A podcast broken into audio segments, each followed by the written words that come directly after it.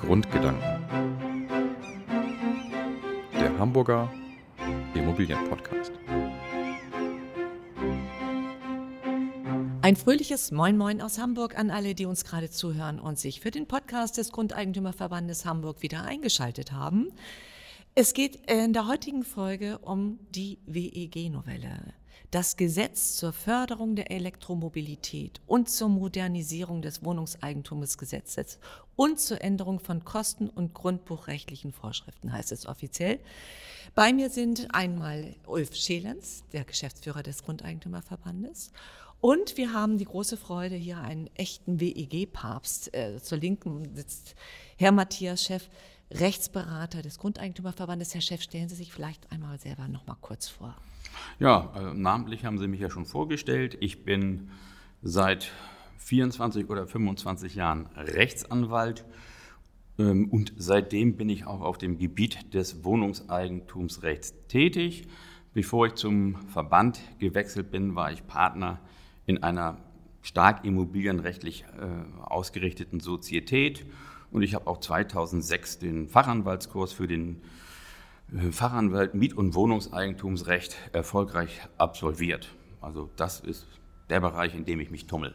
So, jetzt ist also nach 13 Jahren, das letzte Mal wurde das WEG-Recht 2007 novelliert, jetzt haben wir das Jahr 2020, 13 Jahre sind vergangen. Ist diese Novelle gelungen? Frage an einen der Herren, wer möchte zuerst antworten? Ich fange mal kurz an, ähm, sage auch erstmal Moin Moin aus Hamburg nochmal und ähm, ja, schön, dass Sie wieder eingeschaltet haben. Ähm, will vielleicht einmal noch nachtragen, Herr Chef hat hier sich so ein bisschen unter den Scheffel gestellt. er ist eigentlich hier unser Mann fürs Wohnungseigentumsrecht im Syndikat des Grundeigentümerverbandes. Deswegen freuen wir uns in der Tat sehr, dass er heute da ist. Ähm, ja, es hat sich einiges getan. Seit dem 1.12. gilt das neue Wohnungseigentumsrecht. Und ähm, da müssen wir uns mal genauer ansehen, äh, was sich da verändert hat. Es äh, sind nicht nur kleinere, äh, lapidare Änderungen, sondern in der Tat hat sich hier Grundlegendes äh, geändert. Man hat den sogenannten großen Wurf äh, hier vorgenommen. Ob der am Ende wirklich so groß war, müssen wir uns gleich mal angucken, wird uns sicherlich Herr Chef beantworten an der Stelle. Ähm, ich will vielleicht noch kurz zu den Zielen etwas sagen. Die Ziele dieser Novelle waren vor allem, dass man eine größere Flexibilität ähm, äh, bekommen hat und äh, erhält für gerade kleineres, äh, kleinere Wohnungseigentümergemeinschaften. Die waren häufig doch sehr sperrig, waren sehr gelähmt in ihrer Handlungsweise, weil dort der ein oder andere dann immer dagegen war und äh, hat damit dann Maßnahmen blockiert. Das soll sich jetzt ändern ähm, und äh, da wollen wir gleich mal hören, was sich denn an der Stelle äh, getan hat. Ein weiteres Ziel war die Idee, dass man ähm, die WEG gerne ähm, äh, flexibler insofern haben wollte, dass sie sich schneller an zeitgemäße Maßnahmen anpassen konnte, dass Maßnahmen schneller durchgesetzt werden können, einfacher zustande kommen. Das war ein weiteres Ziel. Und ganz besonders wichtig, das Thema Kompetenzen des Verwalters. Es ging darum, die Stellung des Verwalters durch die Novelle zu stärken. Ähm, es gibt einen neuen Zuschnitt der Befugnisse ähm, des Verwalters. Darüber wollen wir auch sprechen. Und es gibt aber auch jetzt die einfachere Möglichkeit zur Absetzung eines Verwalters. Auch das ist für viele WEGs wichtig, denn manches Mal kommt es doch dort zum Streit mit dem Verwalter. Und da ist die Frage, wie kann ich mich Lösen von dem äh, Verwalter doch von elementarer Bedeutung. Ja, viele Worte vorweg, lieber Herr Chef. Erzählen Sie uns doch mal so ein bisschen etwas zu den Änderungen, bevor wir uns dann so ein paar nähere Details angucken. Also die Regierung hat sich ja sehr ehrgeizige Ziele gesteckt, aber ich glaube, sie hat diese Ziele auch durch das Wohnungseigentumsmodernisierungsgesetz erreicht. Sie hat eine größere Flexibilität erreicht dadurch, dass jede Wohnungseigentümerversammlung beschlussfähig ist. Das früher erforderliche Quorum ist weggefallen. Jede äh, Versammlung ist beschlussfähig. Es können dort Beschlüsse gefasst werden. Eine größere Flexibilität ist erreicht worden ähm, bei den baulichen Veränderungen. Ähm, es sollte die, die Bauwilligkeit unter den Wohnungseigentümern ähm, gefördert werden. Das ist erreicht worden, indem jede bauliche Veränderung ähm, oder für jede bauliche Veränderung ein mehrheitlich gefasster Beschluss ausreicht. Es ist nicht wie in der Vergangenheit äh, die Zustimmung der nachteilig betroffenen Wohnungseigentümer erforderlich. Wie gesagt, die Mehrheit reicht aus. Die bauunwilligen Wohnungseigentümer äh, werden geschützt, indem sie die Kosten für die bauliche Veränderung nicht zu tragen haben. Ähm, sie partizipieren aber auch nicht an den Nutzungen. Da, darf ich einmal dazwischen? Habe ich, Sehr gerne. das richtig verstanden, dass wir jetzt bauliche ähm, Veränderungen mit einfacher Mehrheit, also mit äh, einer Stimme mehr quasi beschließen können? Das ist richtig. Mehr Ja als Nein-Stimmen müssen abgegeben werden. Aber es tragen ja auch nur diejenigen die Kosten für die bauliche Veränderung, die für die Maßnahme gestimmt haben. Ja, das ist natürlich ein, wirklich ein Novum an der Stelle und ähm, eine spannende Sache, gerade eben auch, äh, wie eingangs gesagt, für kleinere WEGs. Ganz toll, dass die jetzt in der Lage sind, dort eben auch Veränderungen, beispielsweise des Erscheinungsbildes der WEG, äh, vorzunehmen, zumindest in Grenzen ähm, das ist ja eine tolle Sache. Ich ahne, dass es da sehr viele Streitigkeiten geben wird. Also Sie sagen, äh, Umbaumaßnahmen kann mit einfacher Mehrheit, also dann muss derjenige das auch bezahlen. Ich habe aber auch gelesen, dass es eventuell problematisch wird bei der Kostenübernahme, zum Beispiel Fahrstuhl einbauen. Nehmen wir das Thema mal. Da will jetzt eine WEG oder ein Teil der Eigentümer, dass ein Fahrstuhl eingebaut wird in ein Haus.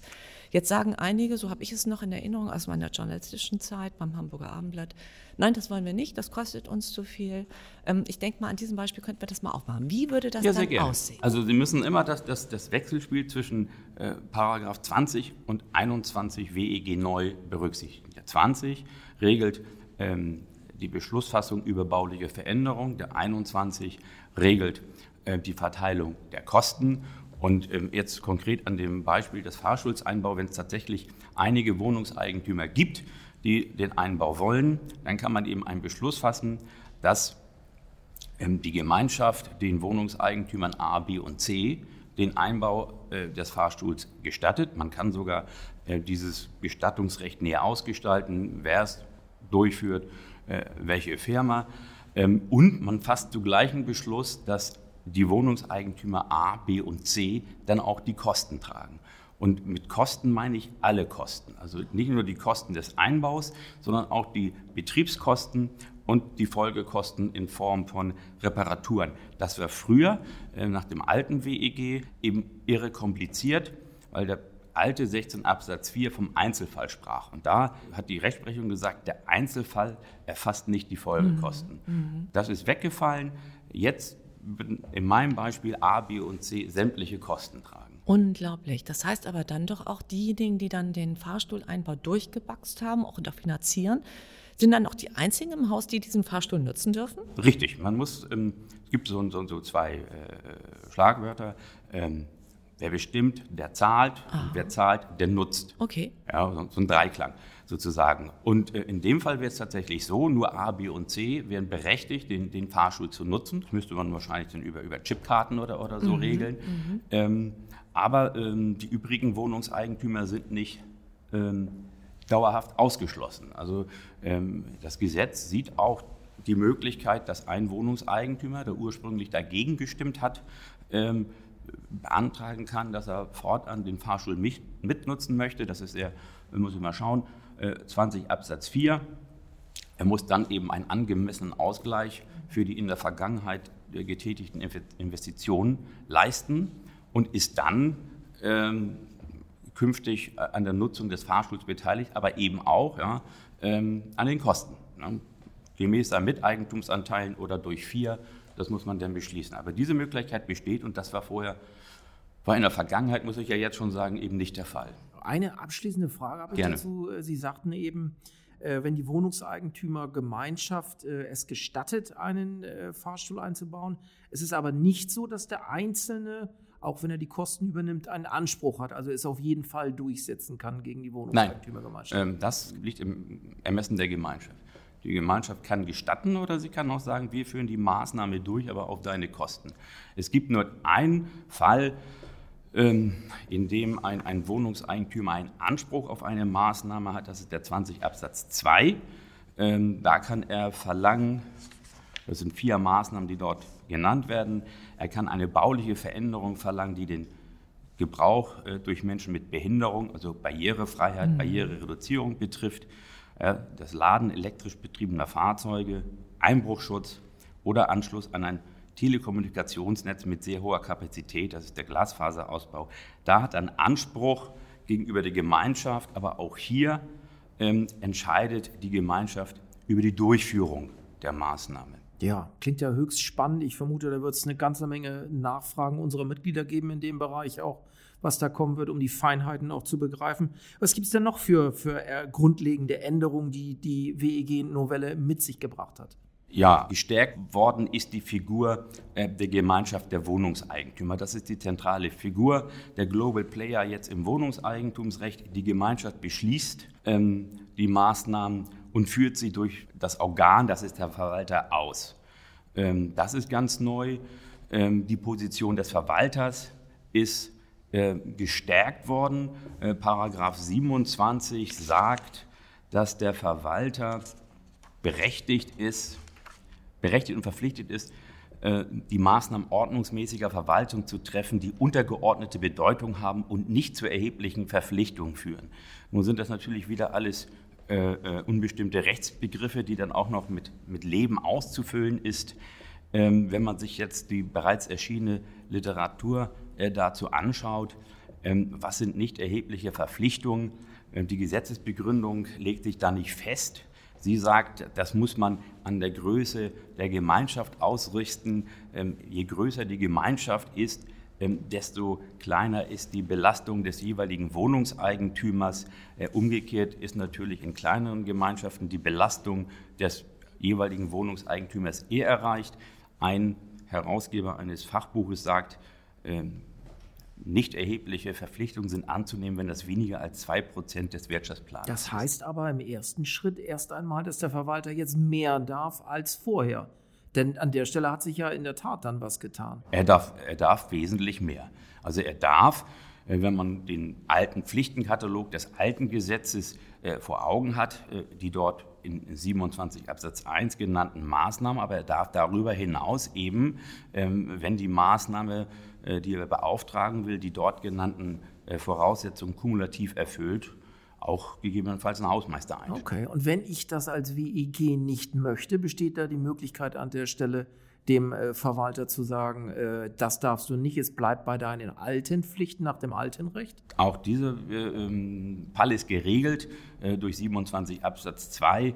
da können die Wohnungseigentümer die Rechte und Pflichten des Verwalters ähm, durch einen Beschluss einschränken oder auch erweitern. Aha, mit anderen Worten haben wir dann schon die Möglichkeit, äh, dort wieder den Verwalter auf das zurechtzustutzen, so wie es vorher auch war. Diese Möglichkeit besteht auf jeden Fall. Im Innenverhältnis ja. Nach außen vertritt der Verwalter wie ein Geschäftsführer der GmbH die, die Gemeinschaft uneingeschränkt. Okay, aber mit den entsprechenden Haftungsfolgen soll heißen, wenn er irgendwas macht im Außenverhältnis, was er nicht darf, dann steht er in der Haftung und haftet dann gegenüber äh, der Wohnungseigentümergemeinschaft. Genau, aus, aus, der Verletzung seines Verwaltervertrags. Okay, das ist ja spannend. Eine Frage habe ich noch, ja? ähm, weil mich das sehr beschäftigt und ich auch weiß, dass unsere Mitglieder das äh, sehr interessiert. Wie sieht es denn aus mit der Abberufung des Verwalters? Ich weiß, nach altem Recht war es so, dass die Abberufung nur aus wichtigem Grund möglich war. Hat sich da was getan? Ja, ähm, Gott sei Dank muss ich sagen, das war ja in der Vergangenheit immer ein Riesenproblem. Ähm, denn die Abberufung war schwer, noch schwerer war es, den Verwaltervertrag äh, zu kündigen, ähm, oftmals mit der äh, für die Wohnungseigentümer verheerenden Folge, dass sie noch die Verwaltervergütung für die Restlaufzeit abzüglich ersparter Aufwendung zu zahlen hatten. Das ist geregelt worden. Ähm, der Verwalter kann jederzeit abberufen werden. Ja, das können die Wohnungseigentümer mehrheitlich beschließen. Das ergibt sich jetzt aus Paragraph 26 des Wohnungseigentumsmodernisierungsgesetzes. Und auch der Fall der Fortgeltung des Vertrages ist geregelt. Der Vertrag endet nämlich spätestens sechs Monate nach der Abberufung des Verwalters. Also eine maximale Vergütung würde den Wohnungseigentümern dann für die Dauer von sechs Monaten drohen. Nochmal ganz kurz auch von meiner Seite aus, nochmal die Verbraucherseite. Äh, ich habe auch in Erinnerung, also so habe ich mich kurz eingelesen, ähm, dass auch ab sofort direkt nach der Eigentümerversammlung ein Protokoll zu erstellen ist. Ich glaube, das war bisher auch immer ein großes Ärgernis. Das war immer das große Problem ähm, für die Wohnungseigentümer. Ähm, die warteten immer auf das Protokoll Genau. Mhm. und viele unterlagen auch dem Irrtum, dass erst mit dem Zugang des Protokolles die einmonatige Klagefrist zu laufen beginnt. Ein verhängnisvoller Irrtum. Ähm, die Frist beginnt nämlich mit der Verkündung des Beschlusses und weil das ein Problem in der Vergangenheit in der täglichen Praxis war, besteht eben auch die Verpflichtung des Verwalters unverzüglich, die Niederschrift über die Versammlung zu erstellen. Ja. Da kann man vielleicht noch mal einen kleinen Tipp an der Stelle geben. Äh, In der Tat haben viele ja immer auf die Übersendung des Protokolls gewartet. Man konnte ja schon immer in die Beschlusssammlung äh, des Verwalters Einsicht nehmen und da war der, Gesa- äh, der Verwalter qua Gesetzes verpflichtet, unverzüglich nach der Versammlung auch diese Beschlusssammlung zu vervollständigen, in der man dann die gefassten Beschlüsse wiederfinden konnte. Das heißt, ich musste gar nicht mehr aufs Protokoll warten, sondern hatte die Möglichkeit, um die einmonatige ähm, Anfechtungsfrist äh, zu wahren, dort in die Beschlusssammlung zu schauen. Auch das war ja, glaube ich, immer etwas, was äh, häufig äh, nicht ähm, gewusst wurde und wo es dann Probleme gab. Richtig. Äh, äh, die Beschlusssammlung, ähm, ich finde sie gut. Sie ist ja im Rahmen der WEG-Novelle zum 1.7.2007 ähm, ähm, eingeführt worden. Sie sollte gestrichen werden. Sie sollte aus dem Wohnungseigentumsgesetz äh, gestrichen werden. Äh, Ich habe die Begründung nie so richtig verstanden, ähm, denn ich halte die Beschlusssammlung für ein sehr wichtiges Werkzeug für die Wohnungseigentümer. Denn da stand immer schon drin, die Eintragungen sind unverzüglich, das bedeutet ohne schuldhafte Verzögerung vorzunehmen. Und man hat sich so herausgebildet, also innerhalb von drei Tagen muss die Eintragung vorgenommen sein, sodass man dann nach spätestens einer Woche den Verwalter aufsuchen durfte oder konnte und sagen, ich möchte gerne die Beschlusssammlung einsehen. Und dann hatte man eben Klarheit, ähm, fechte ich an oder unterlasse ich es. Eine Frage habe ich noch zum Thema Hausverwalter. Und zwar ist, glaube ich, nach wie vor so, dass er keinen Sachkundenachweis vorweisen muss. Wie finden Sie das? Ja, ähm, ich finde es nicht gut. Insbesondere, ähm, der betreut ja auch das Vermögen äh, der WEG. Auch das, auch dieser Makel ähm, oder diese Lücke ist geschlossen worden. Es gibt den zertifizierten Verwalter, das ist in 26a des neuen Gesetzes geregelt. Problem oder die Krux an der Sache ist, der 26a gibt eine Definition, ja, wer sich als zertifizierter Verwalter bezeichnen darf, aber inhaltlich ähm, ist das noch nicht geregelt. Also es soll noch eine Rechtsverordnung erlassen werden, die ist aber auch noch nicht da. Ähm, da, da muss man sehen. Und das Schöne ist, jeder Wohnungseigentümer hat nach Paragraph 19 Absatz 2 Nummer 6 einen Anspruch auf die Bestellung eines zertifizierten Verwalters. Also das kommt. Es gibt da eine recht komplizierte Übergangsregelung. Also wer jetzt bestellt ist, äh, braucht den Nachweis noch nicht zu erbringen. Ähm, Die Regelung tritt voll erst Mitte 24, also 2024 in Kraft.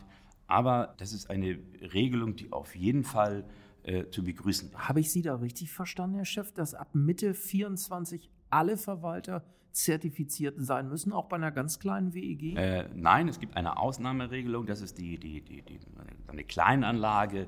Das ist der Fall äh, einer Anlage mit, mit weniger als äh, neun Sondereigentumsrechten und ein Wohnungseigentümer muss zum Verwalter bestellt worden sein. Dann äh, äh, muss es keinen zertifizierten Verwalter geben. Es gibt aber dann ein Recht der Wohnungseigentümer zu verlangen, dass ein zertifizierter Verwalter bestellt wird, aber das muss dann eben ein Drittel der Wohnungseigentümer dieser Kleinanlage sein. Also die Kleinanlagen sind ausgenommen. Okay, also eine Kann-Regelung an der Stelle. Ähm, Ich habe eine Sache noch, ein ganz neues Thema, äh, was ich für wichtig äh, halte. Wir sind ja nun in Hamburg, einer Stadt mit ganz vielen Elektroautos. Ich glaube, wir haben die, die höchste Zulassungsquote hier von allen Bundesländern, wenn ich das richtig in Erinnerung habe. Wie sieht es denn da auf, aus mit dem Anspruch des Wohnungseigentümers auf Einbau einer Ladestation? Kann jeder Wohnungseigentümer von der Gemeinschaft verlangen, dass eine Ladestation für sein Elektroauto eingebaut Ähm, wird? ja, richtig. Ähm, das war ja auch Sinn und Zweck des Gesetzes, auch Sinn und Zweck des Gesetzes, die Förderung der Elektromobilität. Und das ist auch erreicht worden. Ich hatte vorhin schon 20 Absatz 2 ähm, angerissen. Und danach ähm, kann jeder Wohnungseigentümer bauliche Veränderungen verlangen, die dem Laden elektrisch betriebener Fahrzeuge, also eine Wallbox, dienen. Diesen Anspruch hat der jeweilige äh, Wohnungseigentümer, aber auch hier gilt, über das Wie, über die Durchführung der Maßnahme entscheidet dann die Gemeinschaft. Sie kann es ihm gestatten oder sie führt die Maßnahme äh, auf seine Kosten durch. Und wer zahlt die Kosten dann am Ende des Tages? Wahrscheinlich derjenige, der es einfordert, ne? Ähm, Wieder einmal dann. Jetzt ne? bin ich überflüssig geworden, Ja? ja. Ja. Kostenübernahme Ja. durch denjenigen, Ja, der den Antrag Klar. stellt Wer- und der das unbedingt haben ja. möchte. Ne? Wer, wer bestimmt oder wer baut, der zahlt. Aber sehen Sie trotzdem da ein großes Streitpotenzial? Ich meine, es geht ja jetzt auch darum, was ist überhaupt machbar, wie, wie groß ist der Aufwand, um sowas einzubauen. Es sind ja auch viele ältere Häuser, die, wo dann jemand sagt, so jetzt möchte ich hier meine Ladestation eingebaut haben. Ja, äh, Streitpotenzial äh, besteht auf jeden Fall, nämlich dann, wenn das E-Leitungsnetz äh, für die Anzahl der elektrisch betriebenen Fahrzeuge gar nicht ausgestattet Richtig, ist. genau. Ähm, aber das Gute ist ja, äh, diejenigen, die es nicht wollen, haben keine Kosten zu tragen. Mhm. Aber das kann mit erheblichen äh, baulichen Veränderungen, baulichen Maßnahmen in der WEG einhergehen. Aber es geht immer zu Lasten derjenigen, die das wollen. Okay. Das ist das Schöne Ja. dieser neuen Ja, Regelung. ja. Ähm, spannend finde ich auch nochmal das Thema Digitalisierung. Das hatten Sie ja auch, Herr Schelen, schon angesprochen. Also es soll künftig so sein, dass man auch viel mehr online äh, an einer Versammlung teilnimmt. Wo sehen Sie da? Ich glaube, da gibt es auch irgendwie ein paar Punkte, die noch nicht so richtig durchdacht sind. Also scheint mir auf den ersten Moment. Also ähm, es gibt keine reine Online-Veranstaltung, sondern ein Wohnungseigentümer kann verlangen, dass er an einer Präsenzveranstaltung online teilnimmt. Die Möglichkeit hat er, aber solange ein Wohnungseigentümer physisch an der Versammlung teilnehmen möchte, muss eben äh, eine Versammlung äh, real mit einem Raum äh, durchgeführt werden. Ähm, Das Problem, was ich sehe, ist die ähm, Vorhaltung der, der technischen Einrichtungen. Ja? Und wer trägt die Kosten dafür? Richtig. Ähm, das ist noch ungeklärt. Natürlich trägt derjenige Wohnungseigentümer, der online teilnehmen möchte, die Kosten für die Geräte, die er braucht, um sich einzuloggen oder anzuschließen. Ähm, unklar ist noch, wer die Kosten für die technische Vorrichtung schafft in, beim Verwalter oder in dem Versammlungsraum. Ähm, grundsätzlich sind ja die, die Kosten für die Anmietung eines Raumes Kosten der Verwaltung. Wenn jetzt ein einzelner teilnehmen möchte, kann ich mir vorstellen, dass es nicht auf die Zustimmung der übrigen Wohnungseigentümer stößt, sodass man da überlegen müsste, ob das nicht über den 16 über den neuen 16 WEG geht und dann dem jeweiligen Wohnungseigentümer die Kosten dafür auflegt. Also eine Aber rein virtuelle Veranstaltung wird es aber nicht Nein, die reine virtuelle Veranstaltung wird es nicht geben. Ah ja. Mhm. Aber habe ich Sie richtig verstanden dort, dass jeder Einzelne wirklich äh, auf Teufel komm raus verlangen kann, dass er virtuell zugestaltet wird? Nein, er kann. Er hat keinen Anspruch darauf. Dann habe ich missverständlich ausgedrückt. Ah, Entschuldigung. Okay, okay. Das heißt, die Gemeinschaft entscheidet dann letztlich Geme- darüber, ob man das macht oder ob man das nicht macht. Genau. Auch wenn der sagt, ich übernehme die Kosten, ähm, entscheidet trotzdem letztlich die Gemeinschaft, ob er zugeschaltet wird an der Stelle oder nicht. Richtig, danke für die, für die Ergänzung. Das wird ja häufig bei kleinen Eigentümern, die vielleicht nicht unbedingt geliebt werden in der Wohnungseigentümergemeinschaft, zu weiterem Stress und Streit führen, äh, wenn ich das so richtig einschätze. Ja, da, besteht äh, Streitpotenzial. Die Frage ist ja auch, ähm, auch dazu gibt es in meinen Augen noch keine zufriedenstellende Lösung. Ähm, Wohnungseigentümer sind nicht öffentlich. Also es soll der Einfluss Dritter, Fremder von der Versammlung äh, ferngehalten werden. Es sollen dort die Wohnungseigentümer oder die Vertreter der Wohnungseigentümer unbefangen, ungestört äh, die Beschlüsse erörtern und beschließen können. Ähm, wie dieser Grundsatz der Nichtöffentlichkeit bei einer Online-Teilnahme gesichert werden soll, ist mir noch nicht klar. Ah ja, richtig, genau.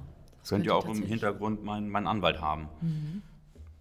Den darf ich noch nicht sehen. Richtig, Kamera. genau, das stimmt. Ja, spannend. Ein anderes Thema, was ich noch anschneiden möchte, was wir auch häufiger in Wohnungseigentümergemeinschaften haben, ist, dass ein Wohnungseigentümer oder der Mieter des Wohnungseigentümers dort stört, laute Musik hört, Stress macht, äh, indem er sich nicht an die Hausordnung hält. Ähm, da war es ja bisher immer so, dass dann auch ein anderer Wohnungseigentümer gegen den Wohnungseigentümer selbst äh, und dessen Mieter vorgehen konnte. Hat sich da was geändert, weil Sie vorhin sagten, die Gemeinschaft wird gestärkt durch die WEG-Novelle?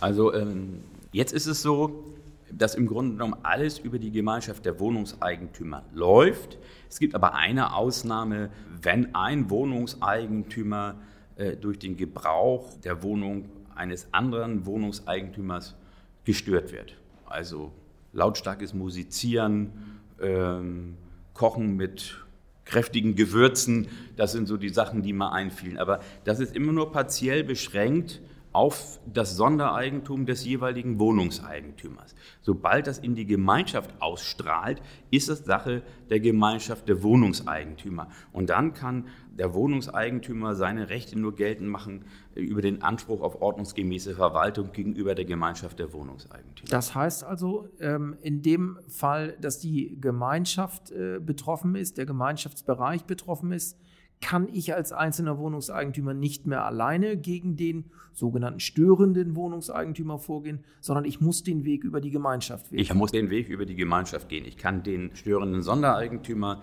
äh, wenn das ausstrahlt oder wenn das gemeinschaftliche Eigentum betroffen ist, ähm, nicht mehr äh, verklagen. Das heißt mit anderen Worten, wenn äh, ich dort äh, betroffen bin als Wohnungseigentümer, weil der Gemeinschaftsbereich betroffen ist, dann muss ich über die Gemeinschaft gehen, um den Wohnungseigentümer dann äh, quasi auf Unterlassung in Anspruch nehmen Richtig. oder was auch immer. Ich, ich muss äh, dann einen Antrag auf die äh, Wohnungseigentümerversammlung setzen, also einen Beschlussantrag und da muss darüber abgestimmt werden. Und wenn die Gemeinschaft das ablehnt, habe ich als äh, Wohnungseigentümer die Möglichkeit, diesen sogenannten Negativbeschluss anzufechten. Aber äh, damit habe ich ja keinen positiven Beschluss. Ich muss das dann zugleich mit einer Beschlussersetzungsklage verbinden. Wow, okay. Spannend finde ich auch nochmal das Thema Stimmrecht, Kopfprinzip oder nach mehr mit Eigentumsanteilen. Ja. Das ist ja, glaube ich, auch immer wieder sehr strittig. Ähm, wie ist da jetzt die künftige Regelung? Also die künftige, da hat sich eigentlich nichts geändert. Äh, das Kopfprinzip gilt weiterhin. Ähm, aber ähm, es wird von diesem Kopfprinzip eben Kopfprinzip ganz kurz nochmal heißt eine Wohnung, eine Stimme? Ein Kopf, eine Stimme. Ein Kopf, eine also Stimme. der jeweilige Wohnungseigentümer hat eine Stimme. Auch Ehepaare haben, schwer verständlich für Ehepaare, nur eine Stimme. Mhm. Ähm, aber diese, dieses Kopfprinzip besagt eben auch, ich habe nur eine Stimme, wenn ich mehrere Wohnungen habe. Ja? ja. Weil ich ja nur einen Kopf habe. Ähm, von diesem Stimmrechtsprinzip wird häufig in der Teilungserklärung abgewichen, insbesondere bei einer Aufteilung durch den Bauträger, äh, weil das ja für ihn nachteilig Richtig. ist. Ähm, der wird ähm, in der Teilungserklärung das, das ähm, Objektprinzip vereinbaren. Das bedeutet, dass sich die, die Stimmkraft nach der Anzahl der, der, Einheiten, die derjenige äh, Wohnungseigentümer hinter sich vereinigt, richtet. Also hat er fünf Einheiten, hat er fünf Stimmen. Genau. Ja. Äh, Im Gegensatz zum Kopfprinzip, da hätte er nur ein. Und dann gibt es noch das äh, äh, Wertprinzip, das ich persönlich am meisten schätze. Ähm, da richtet sich die Stimmkraft eben nach den Miteigentumsanteilen und häufig werden ja die Kosten auch nach Miteigentumsanteilen erhoben. Und das finde ich, dieses Einhergehen ist die gerechteste Lösung. Ist das die gerechteste Lösung? Vielen ja, Dank. Ja, ja. ja. Ganz praktische Frage noch. Wir kriegen einen neuen Verwalter in unserer WEG. Wo kriege ich den Verwaltervertrag? Sind alle Verträge schon umgestellt? aufs neue Recht. Wo, wo bekomme ich den her? Ähm, nee, also ähm, es sind noch nicht alle Verträge umgestellt. Ich habe auch in den letzten Wochen ähm, festgestellt, dass viele Verwalter, die erst jetzt in diesem Monat gewählt werden, ähm, noch mit alten Verträgen arbeiten, äh, unsere Mitglieder teilweise auch. Ähm, wir haben ja bislang auch schon einen eigentlich in der Praxis sehr bewährten Verwaltervertrag herausgegeben, der auch bei den Gerichten anerkannt war. Ähm, der ist auch jetzt von uns im Syndikat überarbeitet worden und ähm, wird auch bald erscheinen und kann dann äh, verwendet werden. Ja, dann äh, würde mich höchstens noch interessieren, ähm, ist es denn jetzt wirklich so, dass nach der neuen WEG-Novelle alles viel bunter und viel schöner äh, geworden ist? Mehr Rechtsfrieden in der WEG herrschen wird? Haben wir keine Rechtsstreitigkeiten mehr zukünftig? Wie, wie schätzen Sie das ein? Also wir haben eine größere Flexibilität äh, gewonnen, aber ähm, das Problem ähm, in den Bereichen Mietrecht und Wohnungseigentum ist ja, dass Menschen beteiligt ist. Und solange Menschen beteiligt ist, wird auch Rechtsstreit mhm. geben. Ähm, aber ich glaube, wir haben mit dem Wohnungseigentumsmodernisierungsgesetz eine größere Klarheit gewonnen, eine größere Flexibilität, insbesondere bei den baulichen Veränderungen. Aber ich sehe ein, ein großes Konfliktfeld ähm, bei den Maßnahmen, die von allen Wohnungseigentümern ähm, zu tragen ist. Ähm, das ist ja dann der Fall, ähm, wenn, wo steht's, äh, in 21, die müssen alle die Maßnahme tragen, ähm, Nummer zwei, ja, wenn sich die Kosten innerhalb eines angemessenen Zeitraumes amortisieren. Ja. Ähm, wann amortisieren Das sich ist die sehr Kosten. nebulös, ne? Da kommt dann der Sachverständige Richtig, rein genau. und das ist äh, streitträchtig. Ähm, und ähm, in der Praxis muss man sehen, wie man mit der ersten Alternative umgeht. Dann müssen, es müssen ja dann alle Kosten getragen werden, wenn das mehr als zwei Drittel der abgegebenen Stimmen dafür sind und die auch zugleich die Hälfte der Miteigentumsanteile auf sich vereinen. Ähm, da wird es natürlich Leute geben, die ihr Stimmverhalten abhängig machen von dem Stimmverhalten anderer. Ähm, auch das ist wahrscheinlich in der Versammlung äh, äh, streitträchtig. Ähm, Das ist auch eine äh, deutlich größere Aufgabe, die auf den Verwalter zukommt. Er muss schauen, wer stimmt ab, er muss die Leute namentlich erfassen.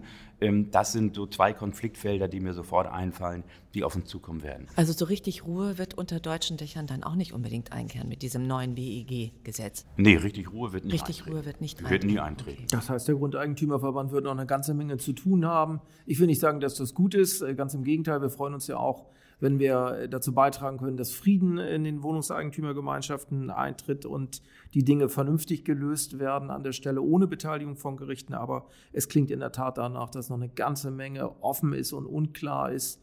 Und äh, wenn ich das richtig sehe, seit 1.12. gilt aber dieses neue Recht schon ähm, und äh, muss jetzt auch angewandt werden. Richtig, es gibt, ähm, abgesehen von wenigen Ausnahmen, keine Überleitungsvorschrift. Das Gesetz gilt ab dem 1. Dezember mit allen Vor- und allen Nachteilen.